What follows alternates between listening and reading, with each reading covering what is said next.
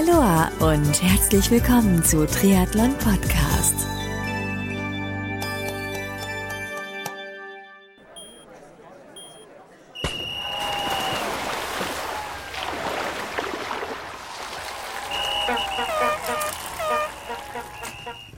Aloha und herzlich willkommen zu einer neuen Ausgabe von Triathlon Podcast. Ich bin Marco Sommer und heute habe ich erneut etwas Neues für dich und zwar nach dem First Timer Talk oder nach der First Timer Serie, nach dem Lager Talk, heute ein neues Format und zwar nenne ich das Experten Talk. Das heißt mit Unterstützung von Experten aus den Bereichen Schwimmen, Radfahren, Laufen und vieles mehr versuche ich deine beziehungsweise auch meine Fragen zu beantworten und dir auf diesem Weg in deinem täglichen Training weiterzuhelfen. Losgehen tut's heute mit der Sportart Schwimmen, weil ich denke, für viele Altersklassenathleten ist das Thema Schwimmen eine Riesenbaustelle. Dazu habe ich mir den Experten Holger Lüning eingeladen und mit Holger bespreche ich heute zum Auftakt des neu aufgesetzten Expertentalks die Frage, wie ich vom Brust zum Kraulschwimmer werde. Ich wünsche dir ganz viel Spaß in den nächsten Minuten mit Holger Lüning zum Thema Schwimmen.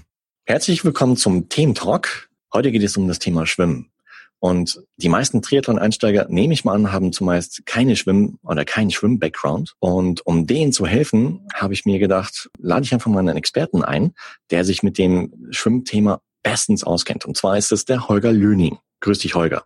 Hallo Marco. Hi. Für die treuen Hörer von Triathlon Podcast da draußen, Holger war bereits zu Gast bei Triathlon Podcast. Das heißt, wenn du mehr über Holger erfahren möchtest, dann schau im Archiv von triathlon-podcast.de nach. Dort findest du unter anderem auch eine Best-Tipps-Folge mit Holger. Aber im ausführlichen Interview kannst du dir auf jeden Fall ein umfassenderes Bild von Holger machen, das, wo er herkommt, welchen Schwimm-Background er hat und äh, welche interessanten Schwimmcamps er zum Beispiel auch auf Teneriffa ausrichtet. Hager, mich hat letztens eine Frage von einem offensichtlich einem Schwimmeinsteiger ähm, erreicht. Und zwar für manche da draußen mag es vielleicht mir etwas etwas banal klingen, aber ich glaube für den Einsteiger oder für manche andere Einsteiger könnte es vielleicht recht wichtig sein. Und zwar, wie beginne ich als Einsteiger am besten mit dem Schwimmen, wenn ich überhaupt keine Vorkenntnisse habe? Du zielst jetzt äh, darauf ab, dass äh, aus diesem Anfänger ein Krauler werden soll. Ist das richtig? Das wäre im Idealfall natürlich dann Top. Genau. Denn es gibt ja verschiedene Theorien, wie man das Schwimmen am besten erlernen soll. Es gibt ja so, ich würde mal sagen, eher althergebrachte Theorien, die immer noch das Brustschwimmen bevorzugen. Jetzt gibt es ja die Australier, die da ganz anders herangehen, nämlich sofort mit dem Kraulschwimmen beginnen. Und insofern müsste man sich jetzt erstmal selber vielleicht die Frage beantworten, wo stehe ich gerade? Das mhm. heißt also, bin ich jetzt äh, Brustschwimmer, vielleicht so aus der eigenen Historie heraus oder weil ich es nie anders gelernt habe oder kann ich schon etwas kraulen? Zum Beispiel die Argumentation der Australier ist ja, die auch mit den Kindern sofort mit dem Kraulschwimmen anfangen, dass das Kraulschwimmen allein schon aufgrund der alternierenden Bewegung der Arme und Beine ähm, ähnlich dem Laufen ähm, viel besser erlernt werden kann als das Brustschwimmen, das ja eine Bewegung ist, die wir quasi im Alltag überhaupt nicht kennen. Und insofern ist es eigentlich nicht verkehrt, wenn man als völliger Einsteiger sofort zum Kraulschwimmen übergeht und sich gar nicht groß mit dem Brustschwimmen aufhält, denn das brauchen wir ja im Triathlon ohnehin gar nicht. Das kann man dann später nochmal hinzunehmen, um die Variation im Training zu erhöhen. Aber zunächst einmal kann man da im Grunde direkt einsteigen, besorgt sich die passenden Hilfsmittel. Das ist natürlich auch ganz wichtig, denn ähm, ja, wir sprechen ja von Hilfsmitteln deshalb, weil sie eine Hilfe darstellen sollen, also das Schwimmen lernen unterstützen sollen. Und da gibt es ein paar ganz wichtige Utensilien, die einem da helfen. Also da würde ich jetzt mal an erster Stelle nennen den äh, Schwimmerschnorchel. Mhm. Ein ganz wichtiges Teil, dem man sich natürlich mitunter auch erstmal anfreunden muss. Kann wirklich mal sein, dass jemand aufgrund auch der Anatomie der Nasennebenhöhlen da ein bisschen Schwierigkeiten hat am Anfang, der könnte sich mit einer Nasenklammer behelfen, dass da kein Wasser eintritt in die Nase und die, in die Stirnhöhlen erfolgt. Zweites wichtiges Hilfsmittel, Kurzflossen.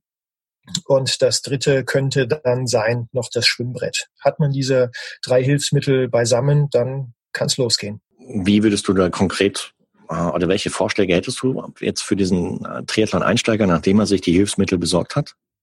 Wie sollte er da beginnen? Das Wichtigste sind natürlich persönliche Erfolge. Mhm. Das ist mal ähm, Voraussetzung Nummer eins, dass ich als Seiteneinsteiger dabei bleibe. Also muss ich als, als Lehrer, als Didakt schauen, dass mein Schützling ganz schnell Erfolge hat. Und die habe ich vor allem dann, wenn ich zunächst mal Kurzflossen hinzuziehe, denn damit habe ich einen guten Vortrieb aus der Beinarbeit heraus. Das ist ja auch oftmals so ein neuralgischer Punkt, gerade bei den Seiteneinsteigern, die ja oftmals über ein stark fixiertes Sprunggelenk verfügen. Im Schwimmen wollen wir genau das Gegenteil, nämlich ein lockeres Sprunggelenk. Aber mit den Kurzflossen erzielen wir einfach ein gutes Tempo aus der Beinarbeit heraus. Hohes Tempo bedeutet stabilere Wasserlage, bedeutet Sicherheit natürlich auch. Und das garantiert im Grunde schon die ersten persönlichen Erfolge und dass man auch ein paar Meter schwimmen kann, denn es bringt ja wenig, jetzt alle zehn Meter stehen zu bleiben und sich neu konzentrieren zu müssen oder einfach mit dem zu hadern, was man da tut. Also insofern gleich die Kurzflossen anziehen. Dann gibt es verschiedene Übungen, die man äh, am Schwimmbrett auch durchführen kann, zum Beispiel einarmiges Schwimmen. Man legt einen Arm aufs Brett, zieht mit dem anderen Arm durch, dann atmet man zur Seite. Also man kann so Step by Step die verschiedenen Einzelsegmente des Kraulschwimmens erlernen, sich anlernen, gerade auch was die Atmung natürlich anbelangt.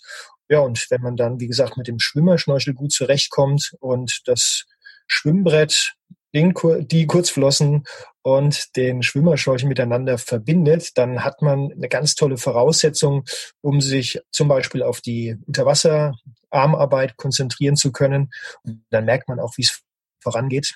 Und das ist äh, für den Beginn mit Sicherheit ein ganz tolles Erlebnis, wenn man spürt, man erzeugt Geschwindigkeit im Wasser. Jetzt würden vielleicht manche auch sagen, Hilfsmittel, äh, gut, die drei genannten von dir eben, aber es gibt ja zum Beispiel noch Pedals. Machen Pedals am Anfang Sinn? Zu Beginn eigentlich überhaupt nicht, muss man mhm. sagen. Das ist eher ein Hilfsmittel, das man dann zum Einsatz bringt, wenn man technisch versiert ist, wenn man natürlich auch Abwechslung im Training benötigt, ein bisschen Kräftigungsarbeit auch durchführen möchte im Wasser. Aber Pedals jetzt für einen Einsteiger, würde ich sagen, kann man auf die ersten zwölf Monate mal ganz getrost darauf verzichten, muss man nicht haben. Nochmal ganz kurz beim Einsatz der Hilfsmittel. Du hast eben genannt, äh, Kurzpflasten, um halt Vortrieb zu, zu generieren ähm, entsprechende Übungen mit äh, ja, Fokus auf am Anfang einarmige äh, Armzüge. Worauf gilt es beim Armzug zu achten? Ich meine, man kann natürlich auch den Arm gestreckt lassen. Ich, ich stelle mir das einfach mal als Einsteiger vor. Ähm, worauf sollte der achten da? Beim Armzug? Ja, ja, wenn wir jetzt direkt in die Unterwasserphase gehen, dann unterscheiden wir ja zwischen der Zugphase, man zieht ja am Anfang, und wenn man sich direkt unter dem Körperschwerpunkt eigentlich mehr oder weniger befindet, dann geht man über in die Druckphase. Also man zieht einmal, man drückt einmal, und das sind zwei ganz wichtige Phasen, die man unterscheiden muss.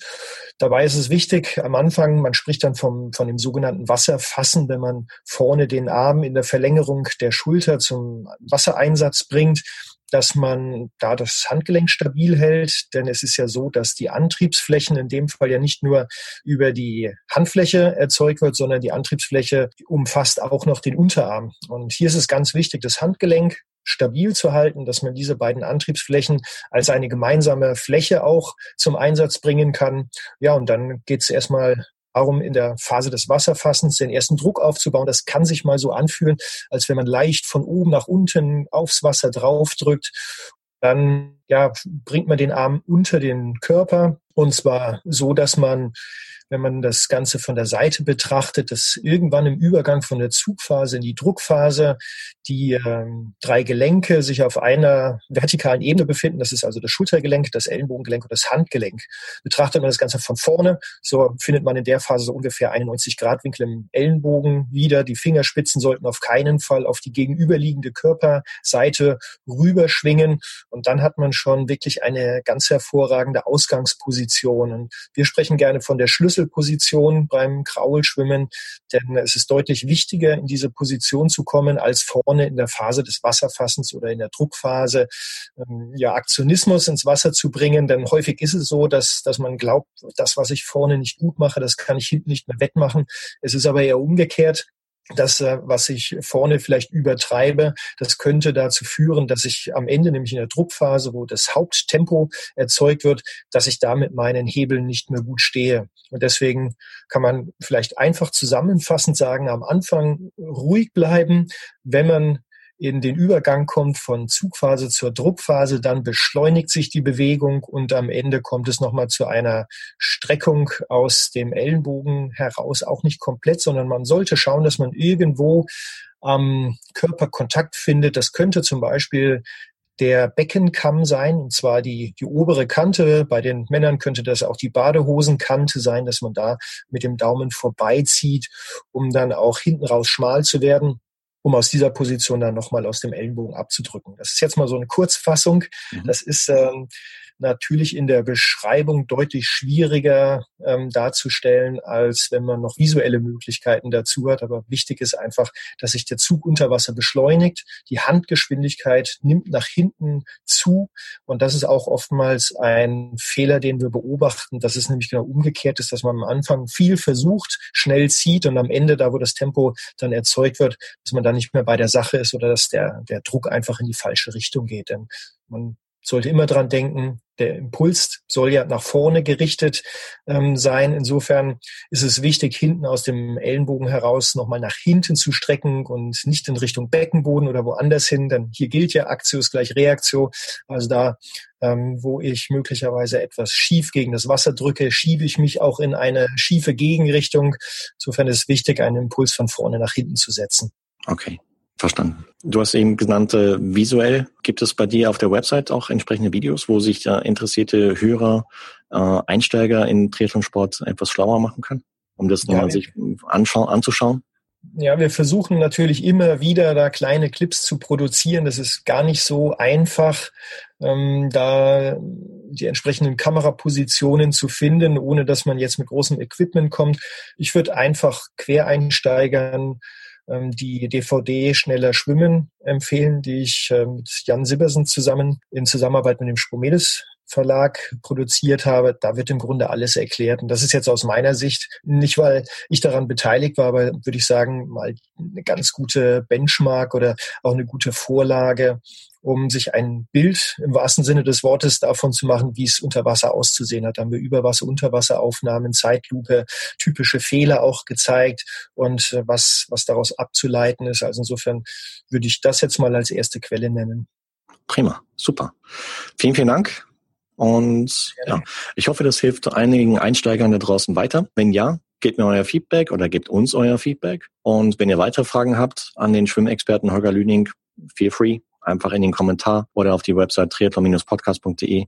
Das war die allererste Ausgabe vom Expertentalk hier bei Triathlon Podcast. Ich hoffe, du hast etwas mitnehmen können aus dem Talk mit Holger. Wenn ja, dann freue ich mich riesig über dein Feedback unter dem Post in Facebook zum Beispiel. Und wenn du Fragen hast zum Thema Schwimmen, Radfahren, Laufen, dann folge Triathlon Podcast im Facebook, denn in regelmäßigen Abständen werde ich entsprechende Posts machen, indem ich deine Fragen entsprechend einsammle, die dann in Zukunft im Rahmen eines Expertentalks beantwortet werden sollen. Also, ich freue mich ganz, ganz herzlich, dass du heute dabei gewesen bist, hier beim Expertentalk von Triathlon Podcast. Und ja, wünsche dir weiterhin Happy Training und bis zur nächsten Ausgabe. Bleib sportlich. Dein Marco.